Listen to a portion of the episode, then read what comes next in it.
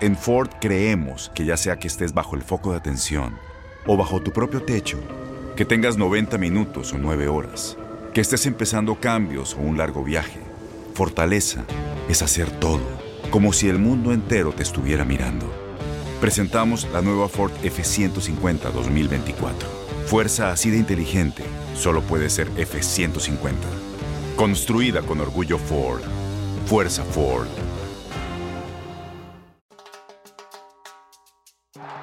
Batazo profundo y se va de cuadrangular.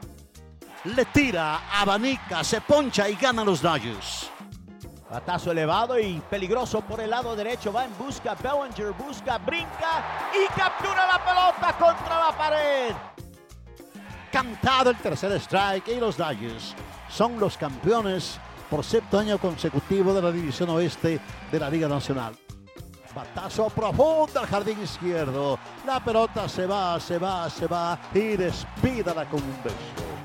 Bienvenidos amigos una vez más a Despídala con un beso con Jaime Jarrín. Yo soy Jorge Jarrín.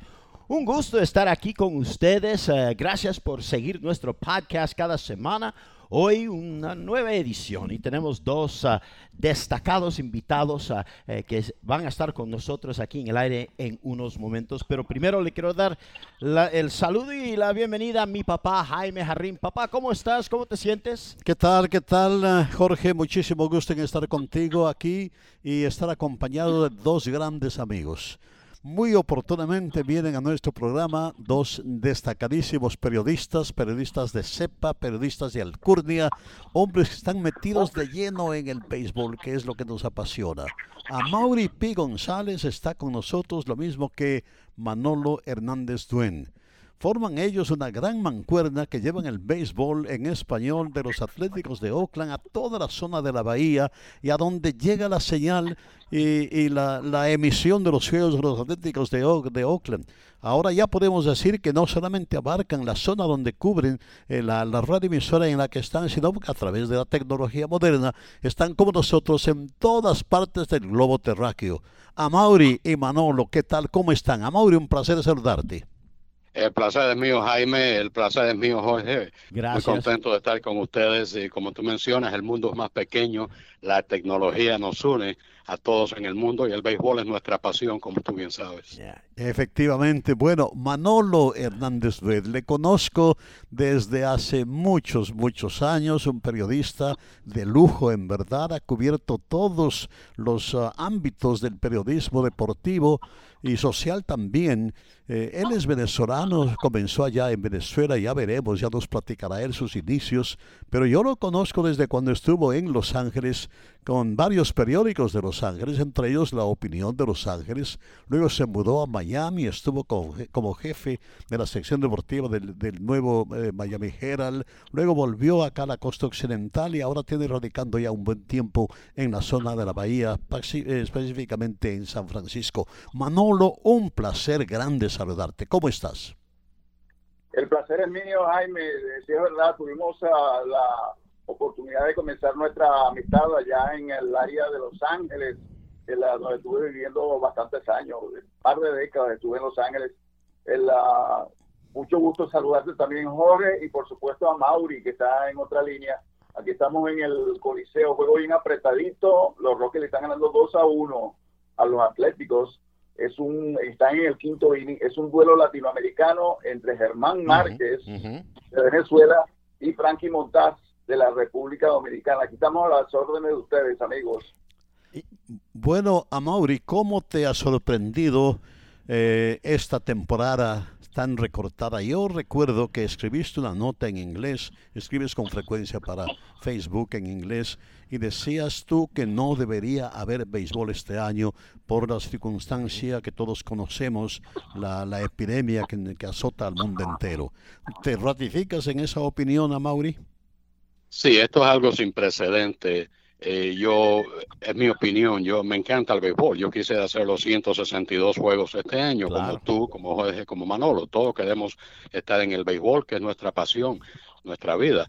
pero este es un país muy grande, son 325 millones de habitantes, tenemos 50 estados, hay mucha confusión en el país. Desgraciadamente, California es uno de los estados más afectados por esta, esta plaga, este virus, junto con Texas, junto con la Florida. Y yo pensé que no era prudente, la palabra, ¿no? Pero ahora que comenzó la campaña, estoy contento. Ojalá podamos terminar los 60 juegos ir al playoff y quizás una serie mundial. Pero yo pensé, sí, Jaime, efectivamente lo escribí, yo pensé que no era prudente comenzar este año. Muy bien. Manolo, ¿cuál fue tu opinión al principio cuando se conoció que, que el virus venía atacando fuertemente a este país?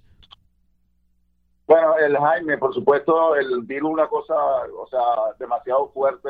Eh, ah, hubo que tomar muchas decisiones drásticas a nivel mundial es algo que de nadie se pudo escapar de eso. Es una de las pocas cosas en nuestras vidas que podemos decir que nadie se escapó, porque hay enfermedades que van a, a Asia, otras a Europa, otras vienen. Pero este es un virus eh, mundial.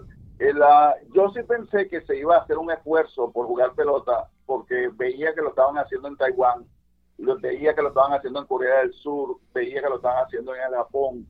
Pero Jaime, yo temí más honestamente al virus, eh, eh, que el virus temí mucho más a estas conversaciones contractuales que tenían los dueños y la asociación de peloteros, porque ya sabemos por experiencia, o sea, varias veces, ustedes también lo han vivido, por supuesto, y han habido huelgas por diferencias contractuales. Así que yo de alguna manera pensé que sí se iba a jugar, o sea, que iban a encontrar la fórmula de jugar pelota en las grandes ligas, como lo hicieron en otros países, pero sí temí más que los propios dueños y los peloteros se iban a pelear tanto que no iban a encontrar la fórmula de jugar. Esto hace, Manolo, de que tengas el temor de que después de la temporada del 2021 podría estallar una huelga de peloteros, un movimiento laboral que afecte el desarrollo de la temporada del 2022 en grandes ligas? Sí, sí, en eso sí estoy de acuerdo, porque se ha descubierto, porque eh, si esto fuera algo de flor de un solo día, que ocurría solamente de vez en cuando, yo diría, ok, está bien, esta es una pequeña discusión que no van a discutir más. Pero ya hemos vivido, ustedes también, o sea, profesionales de la pelota hace muchos años también, han vivido estas huelgas amargas. Eh, recuerdo la más reciente, el 1994-95. Oye, esa huelga fue tan dolorosa, pero tan dolorosa, que por primera vez no se jugó la Serie Mundial y estuvieron a punto inclusive de comenzar en el 95 con peloteros eh, que, rompían la barrera de la huelga. Y de hecho los tenían ya preparaditos y llegaron a un acuerdo. Eso fue bien triste. Me parece mentira que una especialidad deportiva en la cual hay tantos, pero tantos millones en juego, no se puedan poner de acuerdo. Entonces yo sí temo, o sea, van a jugar este año, van a jugar el año que viene. Por cierto que ustedes probablemente ya, los, ya lo sepan, la Asociación de Peloteros está tratando de hacer unos cambios en las reglas este año. Eh, quieren que los rosters sean de 30 peloteros todo el año y están sugiriendo que muchos de los juegos, cuando hay doble juegos, jueguen de 7 innings. Eso es algo que se acaba de producir. Estoy segurísimo que ustedes eh, lo han descubierto ya por ahí. Pero bueno, sí me preocupa, eh, Jorge, Jaime y a Mauri, que después del 2021 sí haya una huelga. Van a jugar este año, el año que viene, y después quién sabe. Bueno, veremos, veremos. Eh, espero que no sea así, pero es muy probable, como acabas de ilustrar. Mientras tanto, señores, sus opiniones en que estamos recién a punto de terminar la primera semana de esta temporada y enseguida hemos encontrado lo que para mí es casi, casi un desastre allá en la situación con los Marlins de Miami y los Phillies de Filadelfia que ha afectado también a los Yankees de Nueva York y Baltimore. Es obvio que en esta situación un equipo cuando se descuida o lo que sea, no sé cuánto, y todavía no saben cómo se desarrolló rápidamente que más de 15 peloteros han caído eh, con positivo por el virus, algunos ya se han enfermado, sienten los síntomas, pero un equipo puede afectar a tanto y, bueno, yo creo que Major League Baseball está dispuesto, sea lo que sea, van a continuar, pero señores, sus opiniones en eso y qué pueden hacer los Marlins que no van a jugar béisbol hasta el domingo. A Mauri, adelante. Sí, es un caso difícil, Jorge, porque este es un país libre, todos tenemos la libertad de hacer prácticamente sin hacerle daño a nadie, ¿no? Hacer lo que uno quiere. Y algo pasó ahí, no sé si algunos jugadores salieron y fueron a un, restaurante o se reunieron con otras personas. El problema del béisbol en este momento es que yo lo menciono siempre, el béisbol tiene su horario, su schedule, pero el COVID-19 también tiene su schedule. La diferencia es que el virus, nadie sabe, es una en este momento es un es un misterio de la palabra. Uno nunca sabe qué va a pasar con esto. Si esto sucede con un par de equipos más, el comisionado tiene un problema enorme en sus manos, porque son solo 60 encuentros. Él no quiere jugar la Serie Mundial en noviembre, eh, tiene que terminar en octubre. O sea que hay muchos factores aquí eh, sobre el, este, esta enfermedad que está sucediendo en todo el mundo y yo creo que el béisbol tiene ese temor en este momento, pero lo que sucedió a mí me sorprendió, óyeme, son, eh, estamos hablando que casi más de la mitad del equipo, como 17. Eso, eso de verdad es increíble. Efectivamente. Yo espero que esta sea la única, la única vez que eso sucede. Espero que sea así porque dijeron que a la misma vez los restos de los equipos tomaron los, uh, los, los saliva tests de, para, para el virus y todo el mundo en todos los equipos, con la excepción de los Marlins, salieron negativos. Así que la cosa es que es algo que ocurrió ahí y lo que entiendo yo es que antes del último juego de los Marlins y los Phillies, ahí se enteraron que tenían un pelotero positivo, pero decidieron que querían jugar el juego, sea lo que sea. La cosa es que en ese momento ya no sabían Ah, cuántas personas eh, habían estado en contacto con este pelotero y todo. Manolo, sabiendo eh, las conexiones que tú tienes, las raíces que tú sentaste en Florida, me imagino que a ti te afecta espiritualmente eh, más que a todos los demás por la relación que tú tienes con Florida. a Mauri también tiene una relación íntima por el hecho de que pues él es cubano pero él se vino acá a la oeste más inteligentemente que sus, que sus coterráneos. Se vino acá a la costa oeste. Pero Manolo, tú, tú siempre tenías relación muy, muy íntima con Miami. Me imagino que, que te duele bastante a ti. Es verdad, es verdad, es verdad, Jaime, porque, o sea, bueno, tú sabes, bueno, porque me conoce bien, la, yo la mayor parte de mi vida la he pasado aquí en Estados Unidos y de esa mayor parte, la mayor parte en California, tuve 20 años allá en, en, allá con ustedes en el área de Los Ángeles y tengo una década aquí en, el norte de California, en la bahía, pero sí pasé casi una década en Miami y sí me duele eso especialmente porque yo conozco muy bien la configuración de allá en, en, Miami. eh, conozco mucha gente que todavía quiero mucho, Luis Felipe Sánchez, que fue mi asistente en la dirección de deportes del Nuevo Herald de Perú, Luis Felipe Sánchez, un hombre bien famoso en Perú, un gran periodista, ha cubierto como cinco campeonatos mundiales, está en Miami Beach. Eh, me siento triste por él, me siento triste por, por, uh, por su familia. El, uh, Miami Beach, por ejemplo, es un sitio bien especial y ahí tienen que tener mucho cuidado este Jorge, Jaime y, y Amaury, porque allí, por ejemplo, cuando abren la playa, o sea, la gente en realidad, yo pienso que eso es lo que temen los gobernadores de los diferentes estados, porque el, el, problema no es que abran las, ah, o sea, los negocios, las playas y todo eso.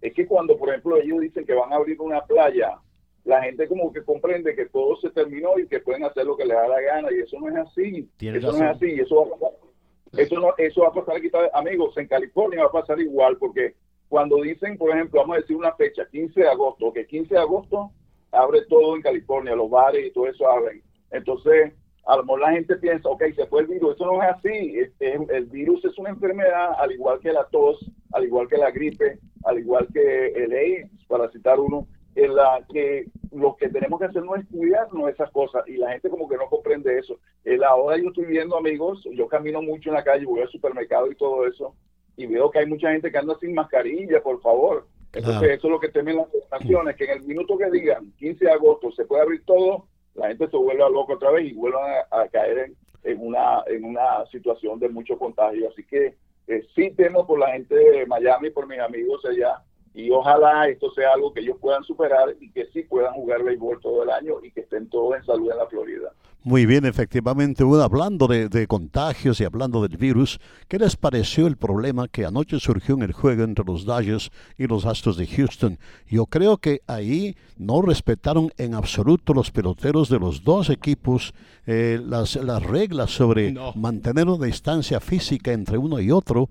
Cuando hubo el incidente, que felizmente no pasó a, cosas mayores entre el pitcher de los Dodgers de Los Ángeles, Joe Kelly, y el bateador eh, Correa de los Astros de Houston, eh, salieron los, los eh, peloteros y se juntaron ahí cerca del home plate y no guardaron en absoluto las restricciones que ha decretado Major League Baseball.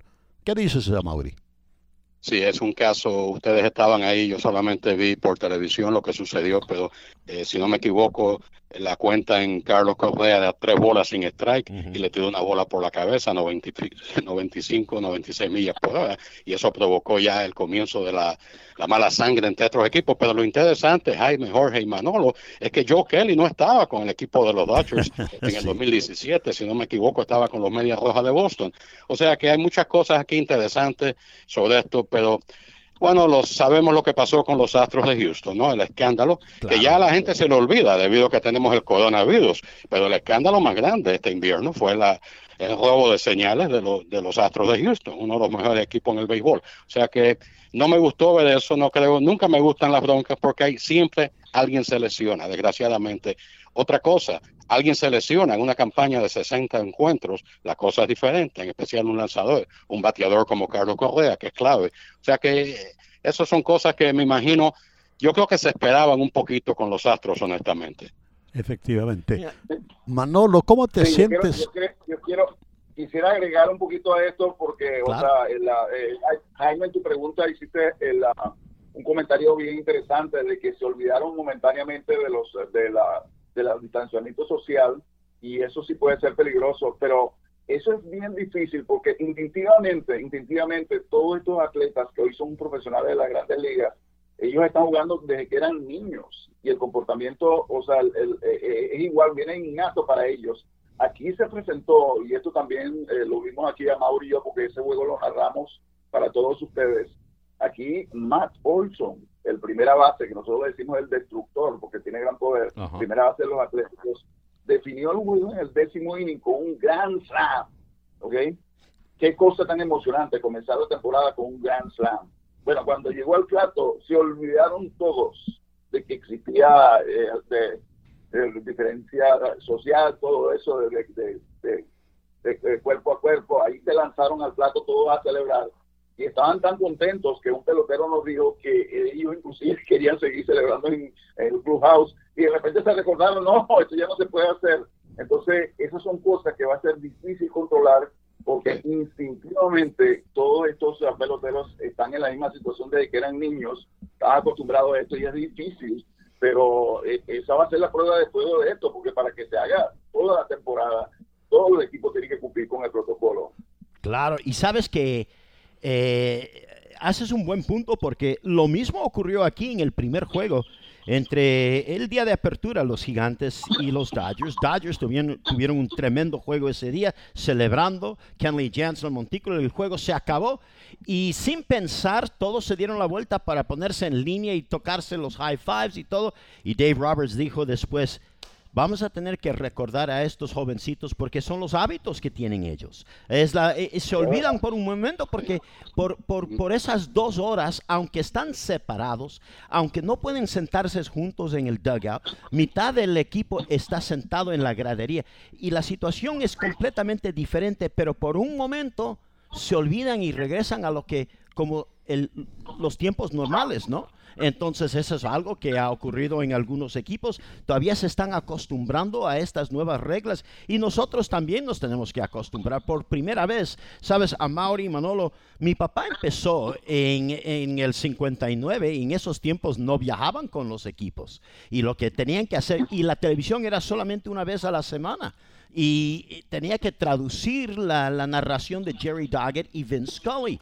Ahora nosotros por lo menos tenemos todos estos monitores, pero también nosotros no estamos viajando. Estuvimos aquí anoche en el estadio y sabes que interesante estar aquí en el estadio cuando está completamente vacío en la noche. No hay luces, no hay nada. Era raro. Estábamos compartiendo con los coyotes en el lote de estacionamiento detrás de Dodger Stadium. Sabes que hay unos montes con muchos árboles. Hay, hay, hay muchos animales salvajes alrededor por aquí. Se oye un búho en la noche aquí al lado de Dodger Stadium. Todo tranquilo y todo. Pero nosotros sentados aquí en el suite observando diferentes pantallas para hacer tal como ustedes lo están haciendo. Esto me recuerda, Mauri, el hecho de que juntos tú y yo hemos atravesado distintas épocas del béisbol Tuve la suerte de compartir contigo micrófonos en varios juegos de postemporada. Te admiro mucho porque tú, a, Mauri, eh, eres eh, totalmente bilingüe, trabajas en los, con los dos idiomas, transmites en inglés, transmites en español y tienes una distinción.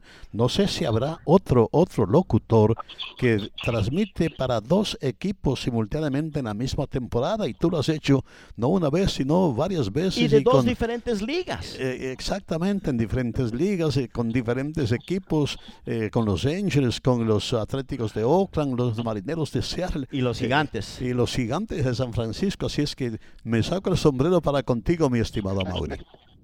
Bueno, Jaime, fíjate, honestamente, y muy placentera esta conversación. Manolo, otro veterano, tu hijo pues, y tú desde luego un pionero en este en este estos asuntos esto comenzó no por yo no lo planeé, pero yo siempre quería extender el schedule de muchos equipos. Eh, gracias a Dios, Jaime, tú tuviste la suerte de trabajar por una franquicia como los Dodgers de Los Ángeles, la mejor con los latinos, sin duda alguna. Yo no, eh, he tenido que luchar. Y entonces me acuerdo que hablé con Mario Valiotto de los gigantes, le dije, tengo oportunidad de narrar en Seattle. Dice, pero estás haciendo los gigantes. Le digo, pero puedo hacer 80 allá y 80 aquí. Me dice, why not? ¿Por qué no? O sea que yo también tenía eh, la, la, la, decencia de decirle al equipo, esto no fue nada ilegal. Y también hice Los Angelitos en televisión, como tú sabes, con otro gran colega, José Mota, para Fox Sports West. Transmití dos series del Caribe en inglés para Fox Sports International, 2001 y 2002. Y en fin, he tenido la dicha, pero he luchado bastante. No, no quiero echarme yo flores, pero no ha sido fácil, Jaime, mi carrera. Ha sido de verdad una batalla detrás de la otra, una batalla detrás de la otra, pero lo doy gracias a Dios y a personas como tú, como Manolo, como Jorge, eh, toda la gente buena que compartimos en el mundo del béisbol. Pero para mí ha sido algo único, sí, he hecho varios equipos simultáneamente, esa es la verdad. Claro. Oye, Manolo, tú lógicamente te has destacado sobre todo por tu grandiosa pluma tremendo escritor, gran analista, y ahora estás en, en, radio también. ¿Cómo te sientes eh, como, como analista de, de, las transmisiones de los Juegos de los Atléticos de Oakland? Bueno, este es un mundo que, o sea, yo siempre he querido desarrollar. La, tengo la fortuna de que, bueno, que ya la, voy por mi temporada número 13 aquí con los Atléticos. También hice mucho basquetbol por radio cuando comenzó la Liga Especial, que ahora es la Liga Profesional allá en Venezuela. Estuve cinco o seis años haciendo eso también. La radio siempre me ha gustado mucho y he podido, o sea, gracias a Dios, combinar ambas cosas eh, ya en septiembre voy a cumplir 49 años en el periodismo, comencé bien jovencito, 49 años, y ah, me da mucho gusto, o sea, es mi cosa más natural, el periodismo escrito, por supuesto. He tenido la fortuna de trabajar en muchos de los grandes periódicos, en los sitios en los cuales he estado. En Venezuela trabajé en Meridiano, que es el principal periódico deportivo. En Los Ángeles trabajé con varios periódicos, incluyendo La Opinión, en su tiempo era un periódico que sacaba 100.000 ejemplares todos los días y después tuve la fortuna de ser director de deportes en el Nuevo Herald en Miami, otro periódico de más de 100 mil ejemplares. La prensa escrita ha bajado un poco, ahora escribimos bastante por la internet. Tuve la fortuna de trabajar con las mayores en español por una década, en el día en español, en las redes sociales fundamentalmente y cubriendo muchos eh, series mundiales. Ahí tuve la oportunidad de verlos a ustedes y saludarlos siempre y, uh, o sea, para mí el, el, el, béisbol, o sea, hubiera sido bien triste este año que no se jugara, porque para mí el deporte es como una, una, una cosa natural para mí. O sea, el, el, deporte ha significado mucho en, mi de vida y uh, para mí es un gran placer el que se esté celebrando la Gran Carpa en este momento. Y ojalá se pueda hacer toda esta temporada y sin duda alguna va a ser un reto. Va a ser un reto para todos, no solamente para los Marlins, para todos los equipos porque, por ejemplo, eh, los atléticos ahorita tienen, han tenido solamente un caso, que es el de Jesús Luzardo, que estuvo 15 días, que de paso se sintió muy bien, el venezolano, que por cierto nació en Perú, el muchacho ya está lanzando, está lanzando ahorita, por cierto, en este juego de relevo, el Jesús Luzardo.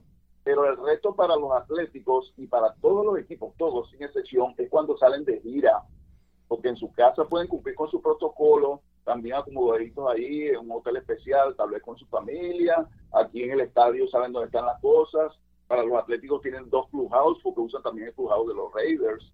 Pero la, el reto para ellos va a ser cuando ellos empiecen a viajar y no encuentren condiciones tan ideales. Así que esto va a ser, repitiendo la palabra reto, un reto para la Grandes Ligas durante tres o cuatro meses y esperamos que todo salga bien. Hijo, el, el, el, trabajo del Traveling Secretary se ha hecho mucho más complicado. ¿Te imaginas? El que tiene que encargarse de todos los arreglos de viaje, los hoteles y todo. Entiendo yo que los Dodgers viajando a Houston, bueno, ahora, antes nos subíamos al avión los, los, los locutores, eh, los coaches, el dirigente y el, y el, front office staff tenían sus asientos designados, pero la parte de atrás del avión siempre es abierto para los peloteros, se sientan donde, cada uno tiene su fila, se sientan donde quieran. Ahora entiendo que todos tienen un asiento asignado, separados. Cuando se bajan del avión, tienen que subirse al autobús donde también tienen asientos designados, manteniendo la distancia entre uno y el otro. Cuando llegaron al hotel el lunes a las 7 de la noche, todos recibieron sus ah, asignaciones a sus habitaciones, pero que nadie tenía, bueno, estaban prohibidos que salgan, hasta toda la comida tenían que llevárselo al, al, pelotero individuo en su cuarto, tenía que comer ahí room service y a veces ustedes saben cómo se demora room service a veces en los hoteles y cuando llegas tarde, que es muy, muy, muy complicado la situación. Así que tienes razón, lo difícil es cuando están viajando, porque esto, Major League Baseball no puede seguir bajo las mismas restricciones que digamos la NBA está haciendo, donde trajeron a todo el mundo a un lugar, lo que llaman la burbuja, the bubble, donde les mantienen eh, aislados ahí del resto de la comunidad y todos solamente los peloteros, como si fuera, digamos, eh, los Juegos Olímpicos, donde hacen lo mismo. Pero ah, va, a ser muy interesante. Los, hablando de los Atléticos de Oakland, ahorita están empatados en la división oeste de la Liga Americana con Houston. Ah, al empezar hoy día estaban con tres victorias, dos derrotas, pero ese equipo me asusta a mí porque ahora, aunque siguen en las mismas divisiones, para viajar es diferente, han combinado las dos ligas y los Dodgers van a tener que enfrentarse a los Atléticos de Oakland, allá en Oakland, ah, y, ese es un equipo que me asusta. Háblenos un poco de, de lo que ustedes esperan de los Atléticos este año. Bueno, es un equipo joven, eh, los últimos dos años terminaron con la misma marca, 97 ganados, 65 perdidos. En el 2018 eh, perdieron el juego en Nueva York, el juego comodín allá en Nueva York contra los Yankees. El año pasado lo perdieron aquí contra Tampa Bay. Y es un equipo que ellos esperaban. Billy Bean, el gerente general de este equipo, viene diciendo desde hace años, dijo, 2020 is our year. 2020 es nuestro año que, cuaje este equipo, los muchachos como Luzardo, Montaz, un buen, un buen equipo en el picheo, una buena rotación de picheo, Matt Chapman, guante de oro, tremendo bateador, Olson Romero, Chris Davis, tienen la fortaleza, en especial si el equipo de Houston patina un poquito, tienen afuera a Justin Verlander, que es un pitcher de primera fila.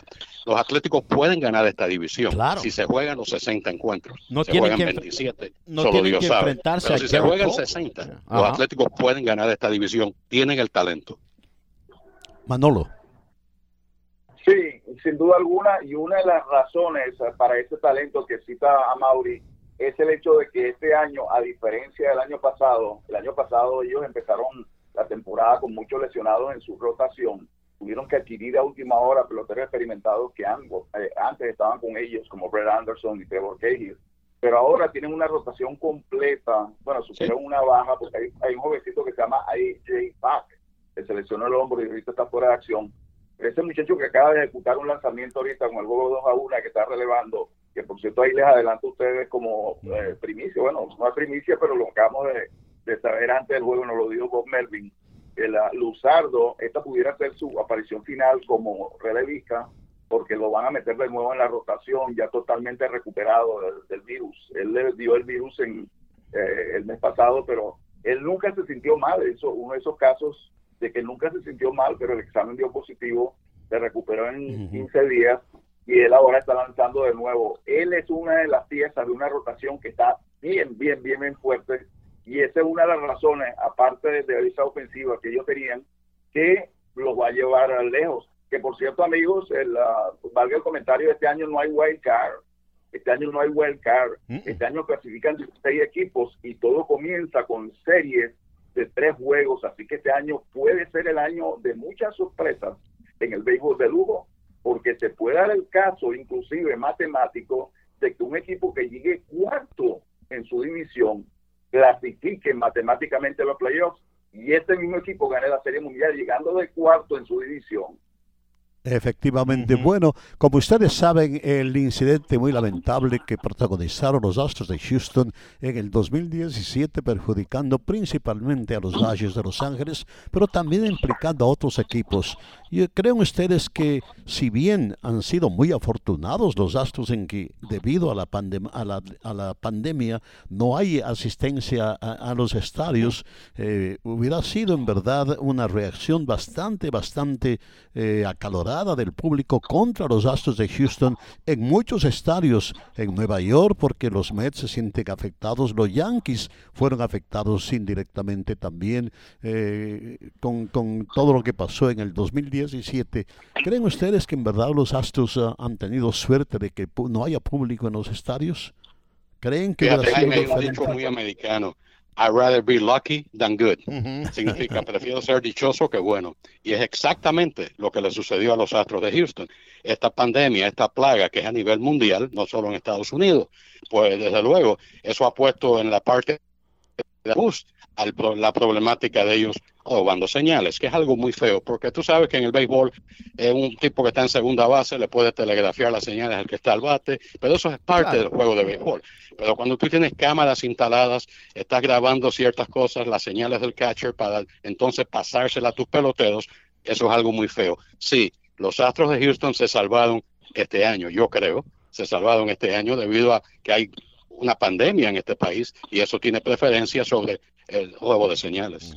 ¿Tú crees, Manolo, que el público se va a olvidar del incidente de los, del 2017? Yo no creo que se vayan a olvidar muy rápidamente. Yo, o sea, bueno, como tú sabes, viví como 20 años en Los Ángeles, tengo muchos amigos allí. Y cuando pasó esto, mucha gente por Facebook, por Twitter, eh, que todo el mundo puede exteriorizar su opinión, dijeron cosas bien fuertes, que, ese, que el comisionado lo que debió haber hecho es quitarle la corona a los Astros y dársela a los Dodgers. Claro, yo no creo que debió llegar a ese extremo, pero sí coincido con lo que tú dijiste ahorita, que eh, con la cuestión de la pandemia, eh, o sea, entre comillas, se salvaron los Astros porque las pistas que le iban a dar en todos los demás estadios iban a ser grandiosas.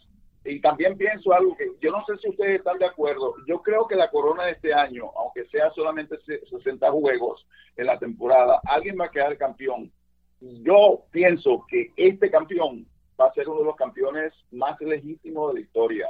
¿Por qué? Primero por todo lo que el sufrimiento que tienen que haber pasado por la cuestión de la pandemia, con la salud, los peloteros jugando sin ver a su familia por cuatro meses, etcétera.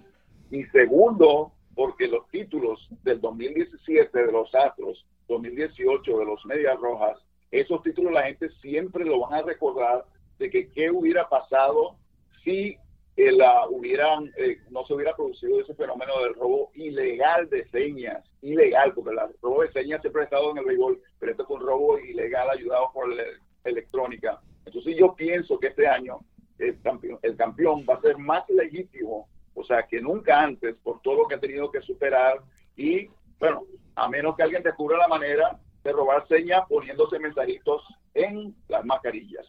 ¿Creen, creen, usted, ¿Creen ustedes que el comisionado se equivocó al no declarar desierta la, la, la serie mundial del 2017, quitándosela a los Astros de Houston? No dárselos a los Dalles, porque los Dalles no lo ganaron en el terreno, pero declarar desierto el, el trofeo.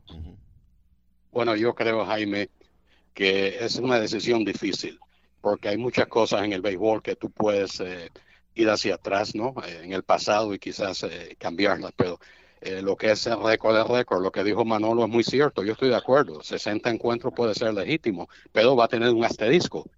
los historiadores del béisbol van a poner un asterisco en esta campaña porque vamos a ser honestos. Se juegan 162. 60 juegos es extraño si se completan los 60. Vamos a suponer que se jueguen 40. Aún así la campaña puede ser legítima, pero quizás no hay un campeón, que es la diferencia. Es por eso que es imprescindible que se jueguen los 60 encuentros. Pero yo creo que sí, que es algo que es, el béisbol, yo no tengo opinión en eso porque yo no pienso que el comisionado tenía eh, que hacer esa decisión, aunque yo estoy de acuerdo que no se merecen el título los Astros de Houston, pero eh, aquella gran canción de José José, lo pasado es pasado, me imagino, y hay que mirar en el futuro. Y el futuro del béisbol, como ya ustedes mencionaron temprano, está un poquito incierto. Es posible que haya una huelga de peloteros el año que viene y esto puede ponerle de verdad una situación bien difícil a la pelota. Sí, yo, yo, yo, estoy de acuerdo con lo que han dicho, lo de esta temporada.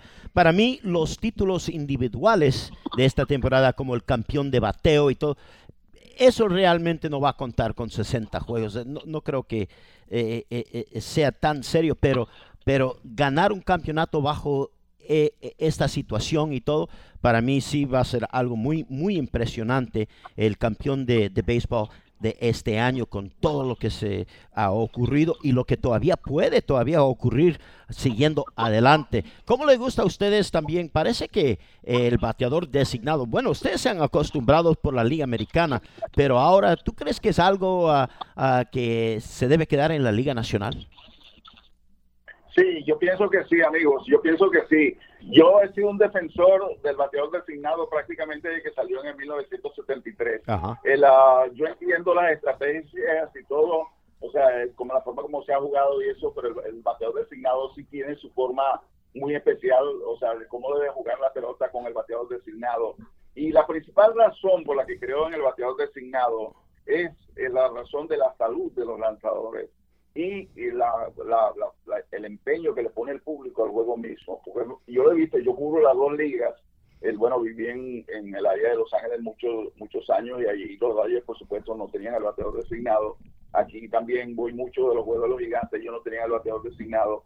Por ejemplo, tú tienes, eh, y, es un buen ejemplo, porque los ah, gigantes tienen un super bateador, o tenían, Madison Bumgarner, que ahora está con los Diamondbacks de Arizona, y era un placer verlo batear. Eh, se metió un turno hace como tres años con Haroldis Chapman en juego de la Interliga con los Yankees de Nueva York. Oye, ese hombre parecía un slugger, bajado y bajado, hasta que por fin le tuvo que dar un boleto el zurdo cubano Haroldis Chapman. Pues bien, es cierto que hay bateadores de ese calibre, es verdad, pero también es verídico que usualmente cuando viene a batear el pitcher, o sea, es, es un out relativamente fácil, si bien es cierto hay estrategias como el toque de bola y todo lo demás, pero es un out relativamente fácil. Y yo pienso que el bateador de, designado le da un poquito más de chispa a eso. Y cuando hablamos de salud, recuerdo, ustedes también lo recuerdan, ¿se acuerdan de aquel pitcher taiwanés que estaba con los Yankees? Ganó 19 juegos, dos temporadas seguidas. ¿Y cómo terminó su carrera en las grandes ligas?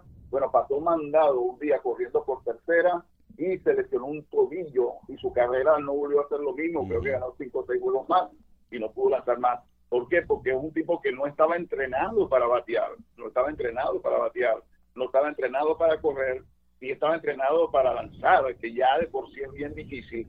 Y por eso yo pienso que el designado es importante, por la salud de los lanzadores y por el espectáculo en sí, porque por lo menos, claro, hay bateadores designados que están bateando 230, es verdad, pero por lo menos es un tipo que está entrenado para batear.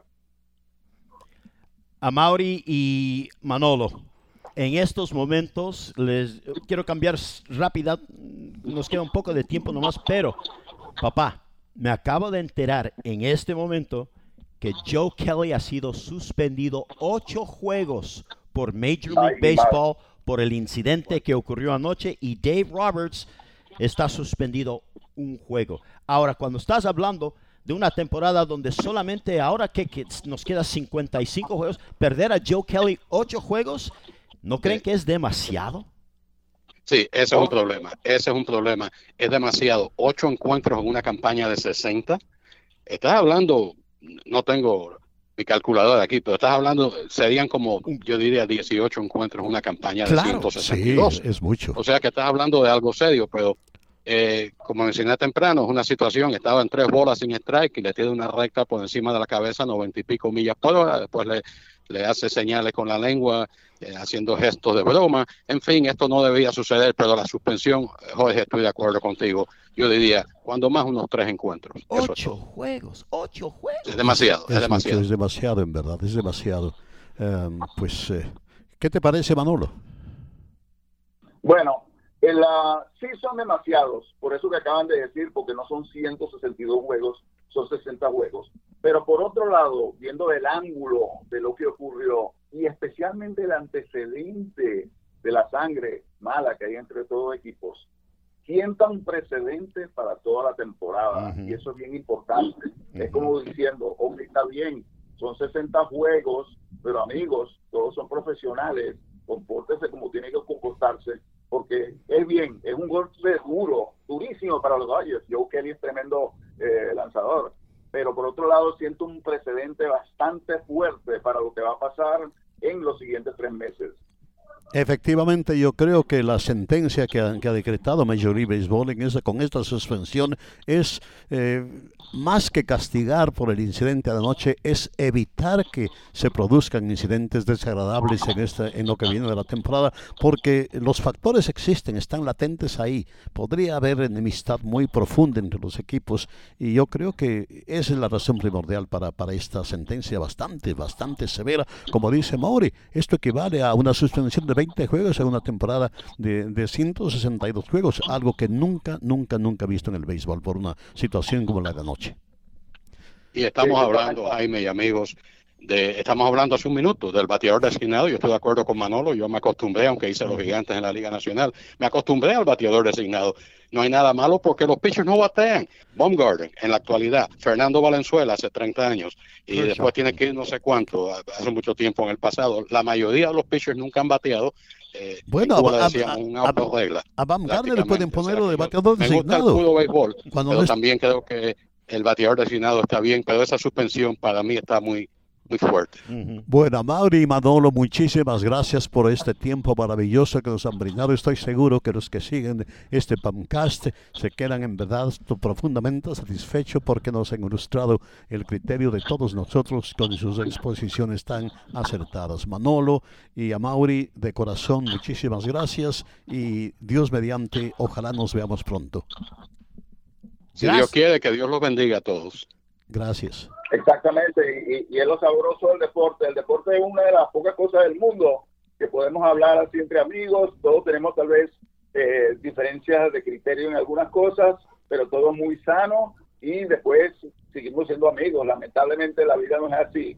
La política, por ejemplo, no es así y no podemos meternos en estos detalles, pero eh, un placer hablar con ustedes. Es tremendo. Estoy viendo aquí el jueguito de pelota de los Atléticos, tremendo juego, y estoy hablando con ustedes. ¿Qué más se le puede pedir a la vida? Perfecto. Gracias, señores. Bueno, amigos, a Mauri P. González y Manolo Hernández, parte del equipo de narración de los Atléticos de Oakland. Y como hemos mencionado, a Mauri González, hijo los gigantes, los angels, los marineros, los atléticos. Un tremendo punto de vista de este señor con tanta experiencia entre los dos. Bueno, ha sido un placer. Gracias por estar con nosotros. Le eh, queremos agradecer su sintonía aquí a Despídela con un beso.